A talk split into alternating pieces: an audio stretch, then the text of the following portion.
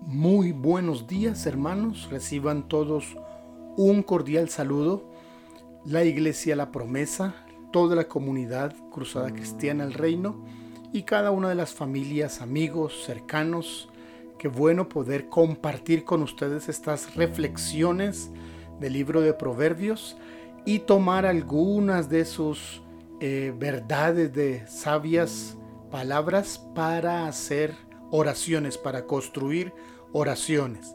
Recuerde que orar la palabra de Dios es decirle a Dios lo que Él dice que le digamos. Así que el eh, mejor manual para la oración indudablemente es la Biblia.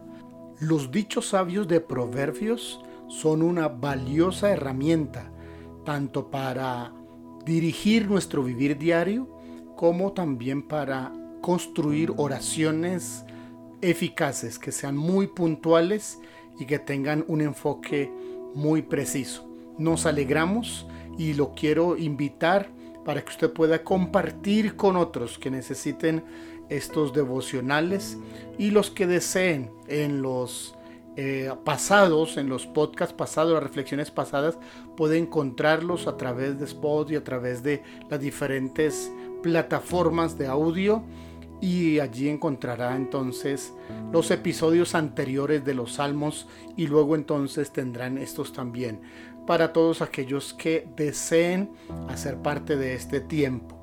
Nos corresponde hoy seguir con Proverbios capítulo 21. Ayer tomamos tres verdades y hoy continuamos para tocar otras partes importantes de Proverbios. Verso 17 y verso 20 los ponemos unir en un mismo tema. Dice, hombre necesitado será el que ama el deleite. El que ama el vino y los ungüentos no se enriquecerá. Tesoro preciado y aceite hay en la casa del sabio, mas el hombre insensato todo lo disipa. El que ama el placer se quedará en la pobreza, y el que ama el vino y los perfumes jamás será rico. El necio lo despilfarra. Los necios gastan todo lo que consiguen. En casa del sabio abundan las riquezas y el perfume. Tiene que ver con la sabia administración. Usar de manera adecuada los recursos provistos por Dios. Este tiempo es un tiempo de administrar bien, de disminuir créditos, no de aumentarlos si se hacen abonos extras, si se invierte el dinero que no se gasta al salir de casa en transportes y otras cositas y podemos abonarlo a deudas. Nos espera un tiempo menos crítico. Si corremos como locos a comprar lo que está en promoción pero que no se necesita, sin haber cubierto otras deudas, pensiones de los hijos en los colegios, en la universidad, estamos actuando como necios. No eh, estamos dando honra a la sabiduría.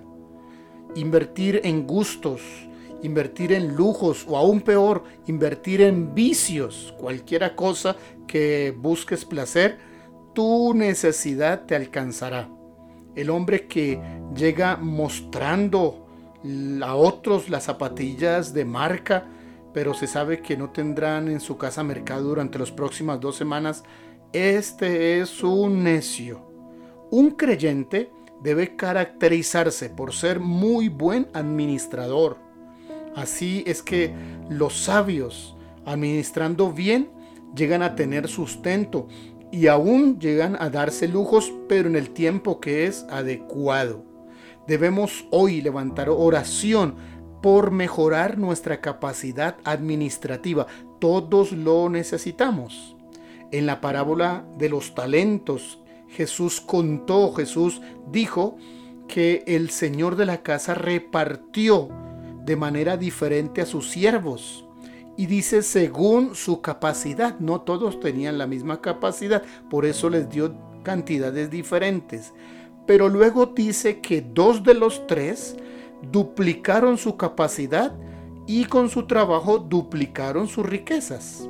Necesitamos eso, solicitar una dosis especial de sabiduría administrativa. no despilfarrar, no botar comida, no malgastar agua, luz, ser sabios y tener más. Podríamos levantar en este momento oraciones pidiendo eso. Dígale, Señor, dame sabiduría para administrar bien. Dame sabiduría para usar bien cada recurso que pones en mis manos. Enséñame a ver por dónde hay fugas, por dónde estoy malgastando, en qué áreas estoy haciendo de manera incorrecta y no estoy honrando la sabiduría. Bien, si saltamos al verso 23, el que guarda su boca y su lengua, su alma guarda de angustias. Está diciendo, cuida tu lengua y mantén tu boca cerrada y no te meterás en problemas. Me estoy preguntando si la obligación del uso de tapabocas en esta cuarentena, en este tiempo, también será una manera en la que Dios quiere enseñarnos a hablar sin contagiar, sin contagiar de pesimismo, sin contagiar de grosería, sin contagiar de mentira y de maldad. De eso está hablando el verso 23, el que guarda su boca y su lengua, su alma guarda de angustia.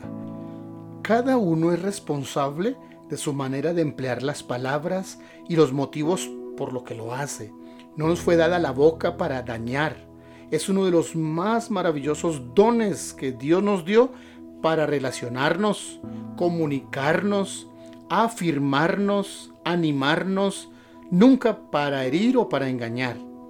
La oración que hizo alguna vez el salmista decía, pon guardián, pon guarda en mis labios.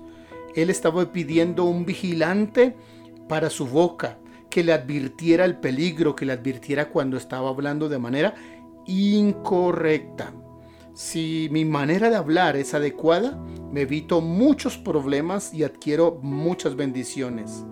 Propongámonos trabajar en nuestro lenguaje, en nuestra manera de hablar. Salud eh, bucal no es solo el higiene, también tiene que ver con hablar de manera correcta. Allí está la vida, allí está la sanidad y las buenas relaciones. Son dos verdades maravillosas.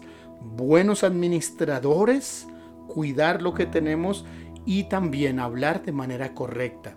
Haga oraciones que vayan en estas dos direcciones y pídele a Dios que usted sea un hombre sabio.